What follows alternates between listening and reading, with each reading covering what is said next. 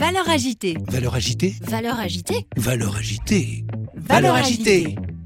Bonjour et bienvenue sur Valeur agitée, votre premier podcast pratico-pratique pour mieux vivre au travail. Chaque semaine avec mes invités, nous croisons nos regards sur les valeurs de ce nouveau monde et partageons nos secrets pour gagner en efficacité et sérénité professionnelle. DG, DRH, manager, vous avez des enjeux de transformation ou tout simplement souhaitez être plus performant et plus épanoui dans votre vie professionnelle Alors ce podcast est fait pour vous. Je suis Magali Auger, DRH et DG depuis 20 ans et coach professionnel certifié. Curieux d'en savoir plus? Demandez-moi en contact sur LinkedIn et rendez-vous sur vos plateformes préférées. Il y a une phrase que j'aime beaucoup qui, euh, qui m'accompagne depuis que j'ai rejoint ce groupe. C'est euh, Personne n'est jamais au bout de son histoire.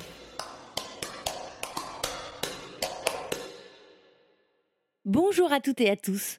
Aujourd'hui, à mon micro de Valeurs Agitée, j'accueille l'un des experts de l'économie sociale et solidaire. Il s'agit de Nicolas Froissart, co-dirigeant du groupe SOS, qui représente plus de 22 000 salariés et 700 établissements qui œuvrent dans le secteur social. Nous allons passer au troisième épisode pour justement approfondir notre connaissance du groupe SOS. Je vous souhaite une très belle écoute. Je te propose euh, qu'on puisse à présent parler plus précisément du groupe SOS Ouais. euh, et justement comprendre comment le groupe SOS contribue au développement de, de- de ce monde meilleur, euh, comment il, euh, il œuvre, comment il fonctionne véritablement au quotidien. Donc il a été créé en 1984, hein, donc dans les années SIDA. Mm. J'imagine que ça n'est pas un hasard, mais tu, tu- je pense que tu, tu voudras bien nous en parler. Euh, c'est vrai que ça m'intéresse de, de comprendre quelle était la vision au départ du groupe SOS, quelle était son ambition et, et quelle est son ambition aujourd'hui. Est-ce qu'elle a évolué ou est-ce qu'elle s'est renforcée? Oui, c'est un groupe effectivement qui est créé en 84 par, euh, par Jean-Marc Borello, que moi j'ai rejoint en, en 2000. Donc j'ai rejoint, ça devait, euh, c'était une association qui faisait 300, entre 300 et 400 salariés, je ne sais plus exactement, qui en fait, comme tu le rappelais euh, tout à l'heure, euh, plus de 20 000 aujourd'hui. Et euh, qui aujourd'hui effectivement fait beaucoup de choses qui, pour moi, a l'immense mérite de, répondre à des enjeux sociaux, sociétaux, en, proposant des solutions efficaces et, pérennes. Et finalement, quel que soit le sujet aujourd'hui, alors effectivement, on vient de l'action sociale, lutte contre les, les, toxicomanies et, et- et VIH, les deux sujets étant malheureusement très liés dans les années 80. Euh, et on s'est développé, je pense, avec euh, deux, sur deux pieds, euh, l'innovation, c'est-à-dire essayer toujours de répondre de la façon la plus efficace possible à, ces enjeux-là et ne jamais considérer que ce qu'on faisait jusqu'à présent est- doit, doit continuer pendant toute la vie, mais être capable de réinterroger ce qu'on fait. Euh, donc euh, voilà, j'ai beaucoup, euh, j'aime beaucoup ce, principe qui, qui- que je vois, qui nous anime depuis ces 23 ans que je passe au sein de cette, organisation. C'est ne jamais satisfaire de ce qu'on a fait jusqu'à présent, toujours réinterroger ce qu'on fait. Et voilà, c'est quelque chose qui est important pour les entrepreneurs, quel que soit le secteur. Je trouve que chez nous, c'est encore plus présent et je comprends pourquoi, parce que aussi, euh, on a un impact direct sur la vie des gens qu'on accompagne. Et donc, on a une responsabilité de faire que, de jamais s'endormir et d'être toujours vigilant à ce que ce que font nos équipes sur le, sur le terrain soit toujours vraiment adapté. Et, euh, et quand on parle d'innovation et d'entrepreneuriat, d'ailleurs, c'est souvent quelque chose d'un peu élitiste. On voit bien effectivement les figures des entrepreneurs, notamment américains, quand on parle d'innovation. Euh, et nous, on essaye d'avoir une vision de l'innovation, de l'entrepreneuriat qui est un peu différente, qui ne repose pas sur une seule personne, mais qui est vraiment partagée. Et on considère que chacun de nos salariés peut euh, avoir une idée hyper intéressante euh, pour améliorer ce qu'on fait au quotidien. Et c'est pas forcément toujours créer un, nouveau, un nouvel établissement, un nouveau dispositif, une nouvelle solu- solution. C'est aussi beaucoup, je pense, comment dans mon quotidien, je suis agent d'entretien, je suis, euh, je suis éducateur, euh, quelle que soit ma, ma fonction, je peux, euh, ben voilà, je peux avoir euh, des, choses à, à dire sur la façon dont, dont je peux améliorer ce que je fais et dont la façon dont mon établissement, de façon globale, peut être, peut être plus efficace. Et je crois beaucoup à cette vision-là et qu'on essaye vraiment de, de partager au sein de notre, au sein de notre groupe. Ça, c'est pour vraiment l'innovation sociale. Et le deuxième pied, c'est plus euh, la rigueur de gestion. On, le sait, il y a beaucoup d'associations qui se sont cassées la figure par le passé parce qu'elles étaient mal gérées. Et nous, on a toujours euh, vraiment essayé de travailler la professionnalisation, la, rigueur de gestion pour, euh, bah, pas simplement avoir à disparaître demain parce qu'on a fait des erreurs de gestion. Ce qui est un peu embêtant quand en plus la vie de nombreuses personnes la situation de nombreuses personnes, et notamment les, beaucoup de personnes fragiles, vulnérables, euh, dépend de nous. Donc on a aussi cette responsabilité de faire que qu'on soit, qu'on soit bien géré et qu'on ne mette pas la clé euh, sous la porte demain. Donc euh, voilà, innovation sociétale et, et, rigueur de gestion, c'est vraiment les deux, les deux sujets sur lesquels on, euh, on a beaucoup travaillé, ce qui fait qu'on nous a fait confiance pour euh, créer des nouvelles choses, pour reprendre des associations qui parfois se cassaient la figure. Donc aujourd'hui, on gère, continue à gérer beaucoup de structures sociales, on fait beaucoup de choses dans le champ du handicap, par exemple, ce qu'on ne faisait pas à l'époque quand j'ai rejoint le groupe. Mais aujourd'hui, on gère des hôpitaux, des maisons de retraite médicalisées, euh, des structures éducatives qui aident des enfants en situation de, souffrance familiale à aller mieux. Euh, on les aide à aller mieux, de, beaucoup de choses sur la transition écologique, euh, la culture. Euh, voilà, finalement, on est un peu sur tous les, grands enjeux de société, mais avec ce modèle non lucratif et avec une volonté vraiment d'avoir un impact qui soit le plus, le plus important possible. Alors, comment tu pourrais résumer les valeurs socles du groupe SOS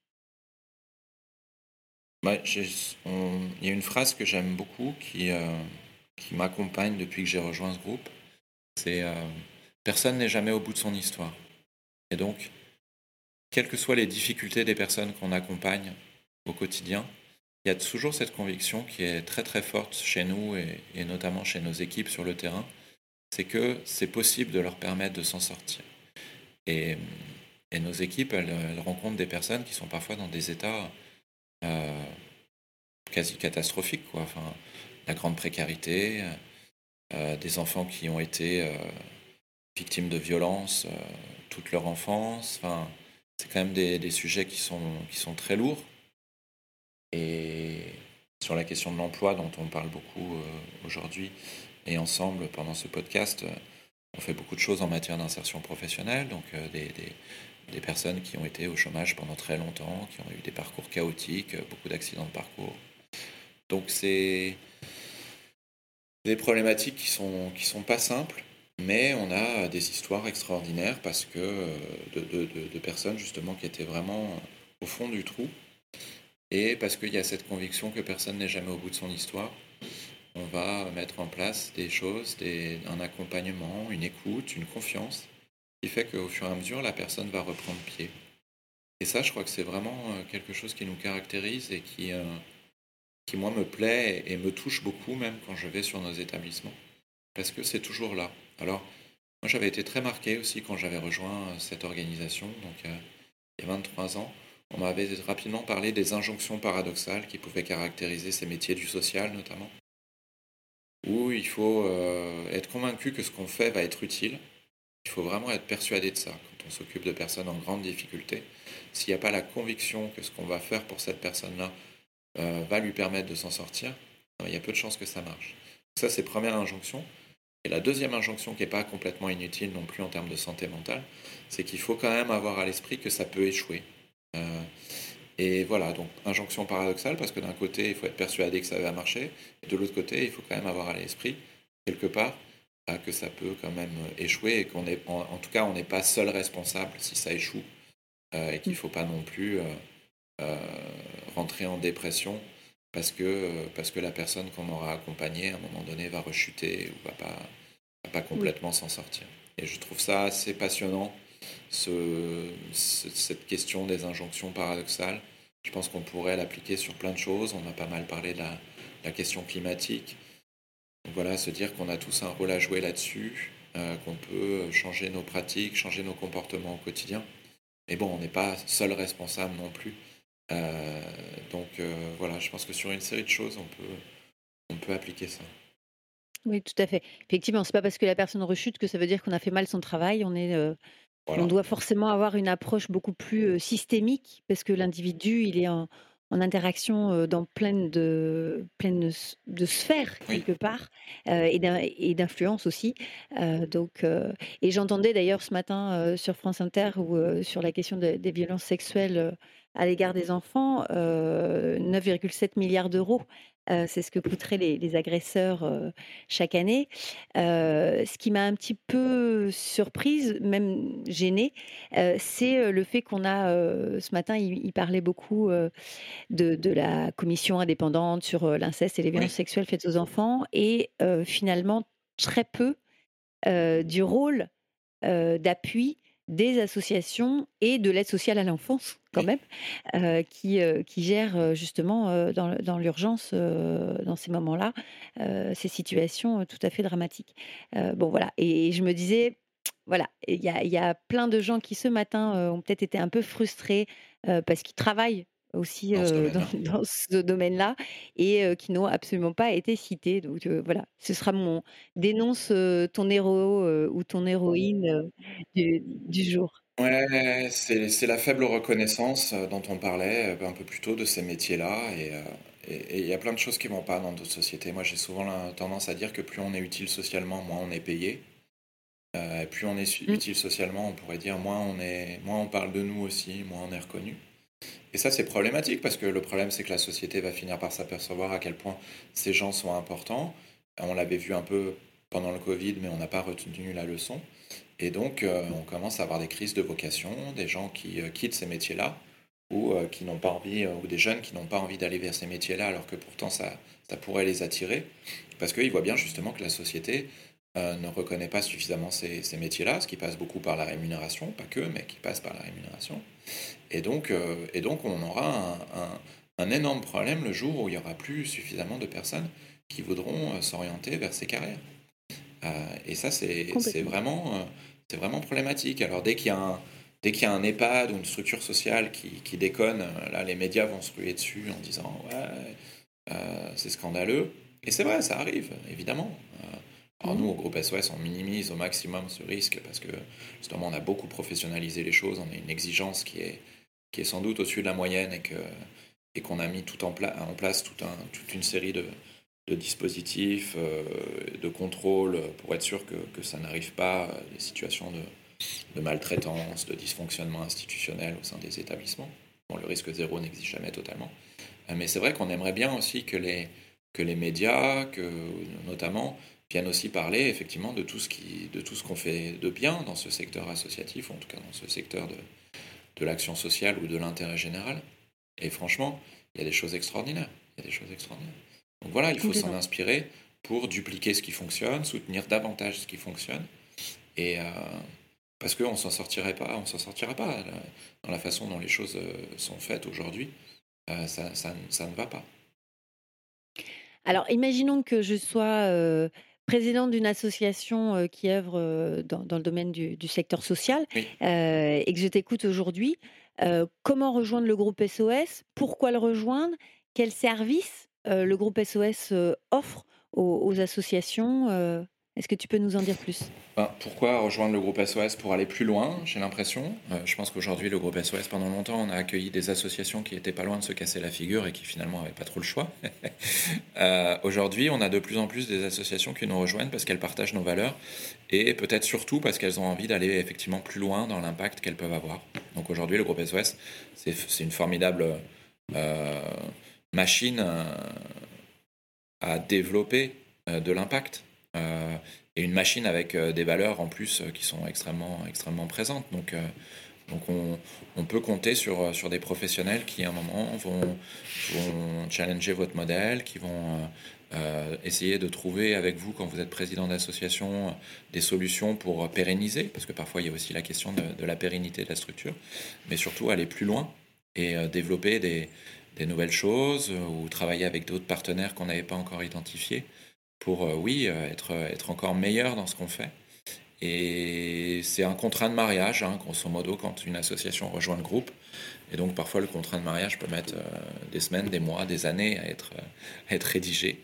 Parce que une fois qu'on est engagé l'un avec l'autre, c'est difficile de, défaire par la suite parce que quand une association nous rejoint, on peut imaginer que le groupe mobilise ses partenaires financiers, ses partenaires publics pour euh, justement permettre à l'association en question justement d'aller plus loin. Euh, et puis il peut y avoir euh, parfois aussi des, un soutien du groupe à destination de, l'association qui nous rejoint. Donc c'est des choses qui sont quand même assez, assez structurantes, assez, assez profondes hein, en termes de, de partenariat, de, mise en place de, coopération.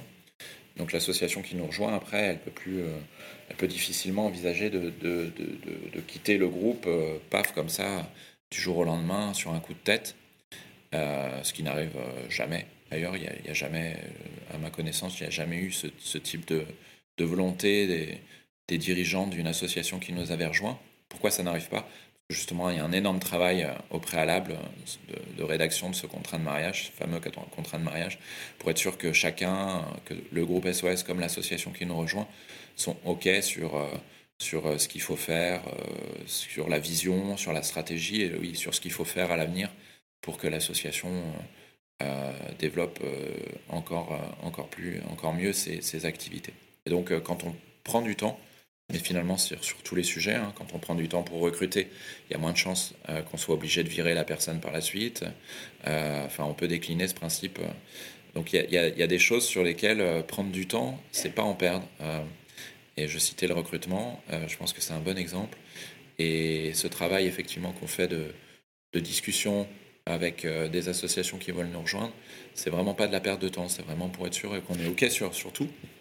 Euh, il y a des choses peut-être sur lesquelles on n'est pas OK, mais du coup, c'est en discuter et puis voir s'il y a des, compromis qui sont, faciles à trouver. Et puis, une fois qu'on est OK à peu près sur tout, sur euh, les, les droits et les devoirs de, de, chacun dans cette future euh, union, entre guillemets, eh bien, eh bien l'association décide de façon souveraine de nous rejoindre ou pas. Euh, on dit parfois que le, groupe SOS, qui s'est beaucoup développé ces dernières années, fait, des OPA sur le secteur associatif. fait beaucoup rire parce que les OPA, c'est pas possible dans le secteur associatif. C'est-à-dire qu'une association, tu ne peux pas racheter une association. L'association, elle, elle décide avec son conseil d'administration et son assemblée générale de te rejoindre ou pas. si elle n'a pas envie de te rejoindre, elle ne te rejoint pas.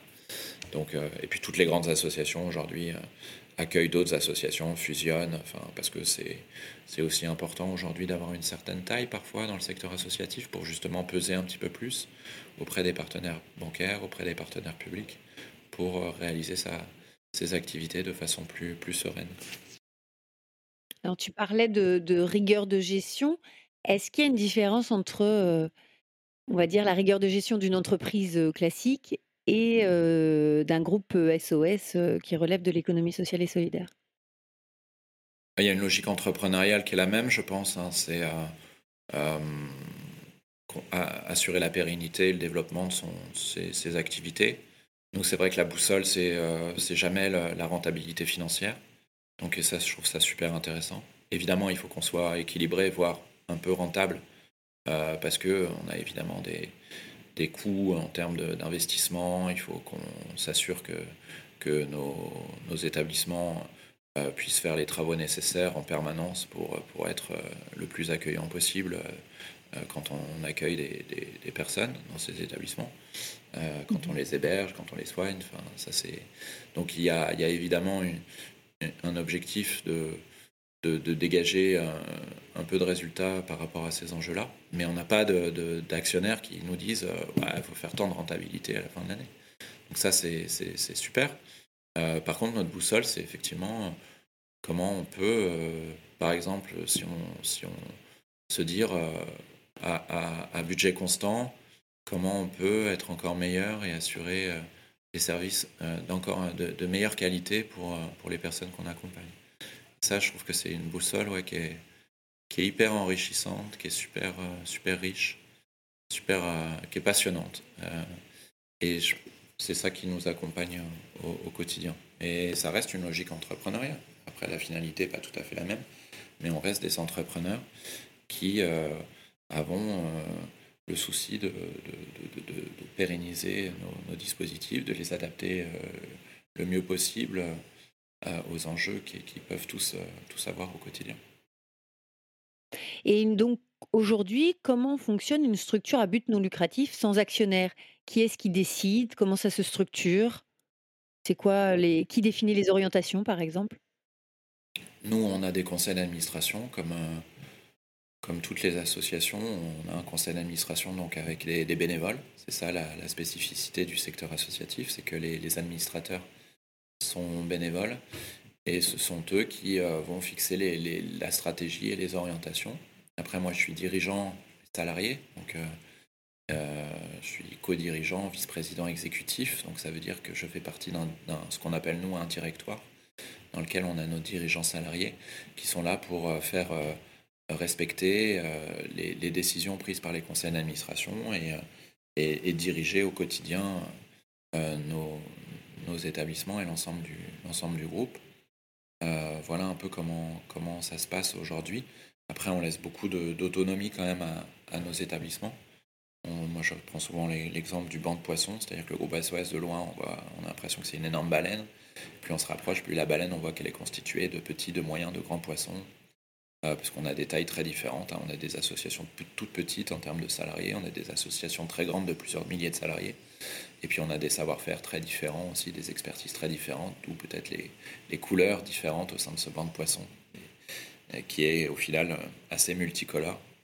Euh, et donc ces, ces, petits poissons, eh ben, ils, ont, ils ont une marge d'autonomie assez importante parce que notamment quand on gère des structures sociales, par exemple complexes, bah, il vaut mieux avoir effectivement une équipe avec sa propre identité, quasiment sa propre culture d'entreprise, parce qu'ils sont sur des sujets oui, qui, demandent une, une identité et une personnalité forte au, niveau de l'établissement. Donc, euh, on a toujours fait attention de jamais euh, aller contre ça et de faire en sorte que on puisse faire coexister le groupe avec euh, ses valeurs, avec ses principes de fonctionnement, avec son exigence, notamment en termes de valeurs justement et d'efficacité économique, et que tout ça soit évidemment très conciliable avec, avec ce que font nos établissements et qui puissent eux-mêmes développer oui, une forme de culture d'entreprise qui est parfois spécifique et qui répond à, des enjeux sur le terrain qui sont, qui sont parfois durs, qui sont parfois complexes.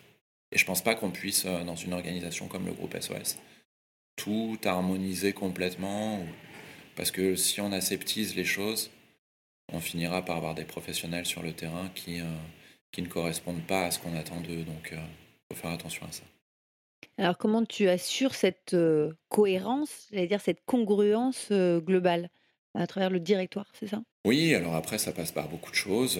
moi j'ai beaucoup travaillé au cours de mon parcours au sein du groupe SOS sur justement le partage des valeurs, sur expliquer, un peu la vision du groupe, notamment pour les salariés qui nous qui nous rejoindraient depuis peu de temps. on essaye vraiment de faire en sorte qu'il que tout le monde partage parce que c'est vrai qu'entre, un centre éducatif, renforcé, en Guyane et euh, des boutiques de commerce équitable Altermundi à Paris, bon, c'est pas forcément le même quotidien. Euh, néanmoins, je pense qu'on partage les mêmes valeurs et la même vision de la société, euh, c'est-à-dire une société basée sur, sur de la solidarité, sur, sur du respect mutuel, sur, sur une vision effectivement très humaine du, du vivre ensemble. Et, et, voilà, il faut que tout le monde aille dans la même direction. Donc c'est et expliquer effectivement pourquoi euh, ce que font les autres peut être très différent de ce que tu fais au quotidien, mais pourquoi, pourquoi c'est, quand même, ça a du sens que ça, se fasse au sein du même groupe, et pourquoi finalement euh, chacun, vous vous rejoignez euh, au final dans, ce que vous faites dans votre job tous les jours. moi, je travaille beaucoup aussi sur l'animation territoriale aujourd'hui du groupe, donc je travaille en, en lien permanent avec des, des, délégués territoriaux, qui sont des délégués régionaux et des délégués départementaux. Et donc on essaye avec euh, ces personnes-là, euh, qui font ça en plus souvent de leur poste de direction d'établissement, de réfléchir à la façon dont nos équipes, euh, je travaille dans, un hôpital, bah, c'est pas inutile que je travaille des personnes, que je côtoie des personnes qui travaillent dans des crèches ou dans des structures sociales ou dans des structures culturelles, parce que on le fait beaucoup, c'est important de faire venir la culture aussi dans les établissements. Euh, qui accompagne des personnes en difficulté. Donc voilà, qu'il y a des réflexions permanentes sur euh, j'apprends à connaître l'autre et j'apprends à travailler avec l'autre et peut-être qu'en se côtoyant, en, apprenant à se connaître, on va aussi imaginer des, nouveaux projets pour aller plus loin dans ce qu'on fait. Donc aujourd'hui, on est beaucoup on est obligé évidemment parce qu'on a des métiers qui sont très spécifiques de travailler un peu en silo. On a des secteurs, on a huit secteurs qui sont clairement identifiés, mais c'est important que les personnes de ces secteurs-là puissent se rencontrer, échanger entre elles assez régulièrement. Tu, tu peux nous donner le nom, si tu l'as en tête, des huit secteurs dont tu parles? Alors, je vais essayer d'oublier personne. Euh, secteur euh, solidarité, qui est le secteur historique du groupe, donc c'est vraiment l'action sociale, euh, oui, comment créer des, des établissements sociaux dans le domaine du handicap, dans le domaine des addictions notamment, pour permettre à ces personnes-là de, de, se sortir de la problématique qui est la leur, un pôle handicap effectivement important pour accompagner les personnes en situation de, handicap et avec une grande variété de de handicap et du coup de réponses apportées par, nos équipes. Et finalement, ce secteur solidarité, euh, il a été rejoint par beaucoup d'autres secteurs, mais euh, je crois qu'il guide vraiment nos, activités, quelles qu'elles soient. Euh, voilà, on a aussi créé un secteur culture, par exemple, parce que c'est important que la culture rayonne dans nos structures sociales, par exemple. Donc, on a créé aussi après des crèches. Ça, c'est notre, notre secteur jeunesse, qui a d'autres dispositifs, mais dans lequel on peut retrouver des crèches.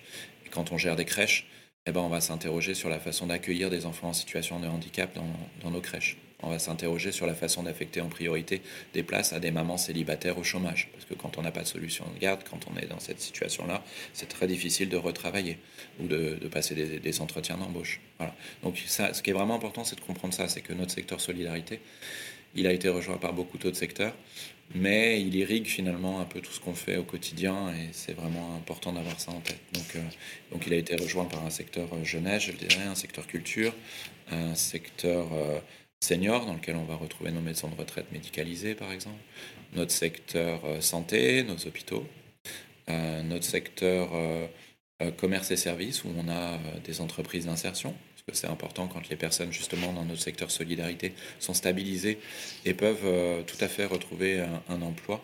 Et eh ben ça, ça va être le, le, job, par exemple, de notre secteur euh, commerce et services, dans lequel on va retrouver euh, pas mal de nos entreprises d'insertion, même si on a dans d'autres secteurs aussi.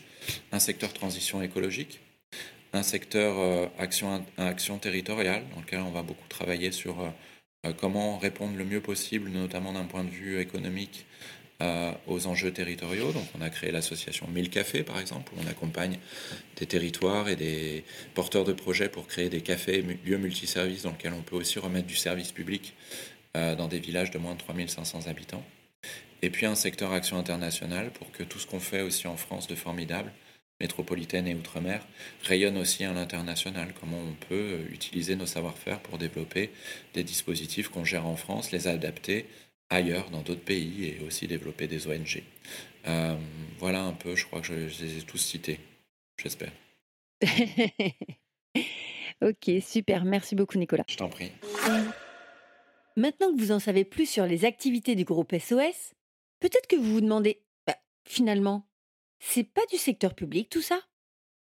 Alors je vous propose d'approfondir cette question dans le prochain épisode avec Nicolas Froissart. À tout de suite vous avez aimé cet épisode Abonnez-vous à la newsletter Valeurs Agitée pour ne rater aucune des prochaines diffusions et laissez-moi 5 étoiles sur votre plateforme d'écoute préférée. Ce podcast est propulsé par France Coaching. France Coaching, c'est bien plus que la référence numéro 1 du coaching professionnel en France, c'est le début de votre réussite. Retrouvez-moi tout de suite sur francecoaching.com.